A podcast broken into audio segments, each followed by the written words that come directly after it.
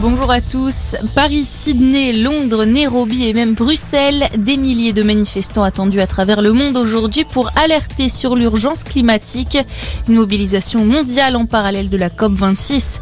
Hier à Glasgow, Greta Thunberg a dénoncé l'inaction des gouvernements et l'échec du sommet mondial devant un rassemblement de manifestants. Autre mobilisation aujourd'hui, les opposants au pass sanitaire vont manifester partout en France pour le 17e samedi consécutif.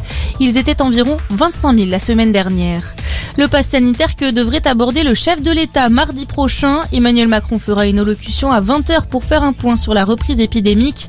Le président devrait encourager à participer à la campagne de rappel de la vaccination avec peut-être une obligation pour les plus fragiles. La troisième dose qui pourrait également devenir indispensable pour l'obtention du pass.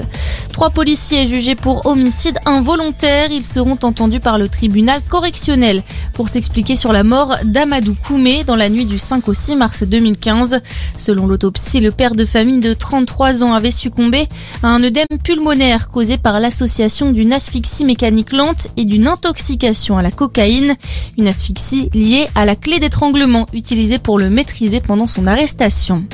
Equance vendu à Bouygues pour 7,1 milliards d'euros. La filiale d'Engie qui regroupe des services techniques comme la climatisation, le chauffage ou encore le numérique avait été mise en vente début septembre.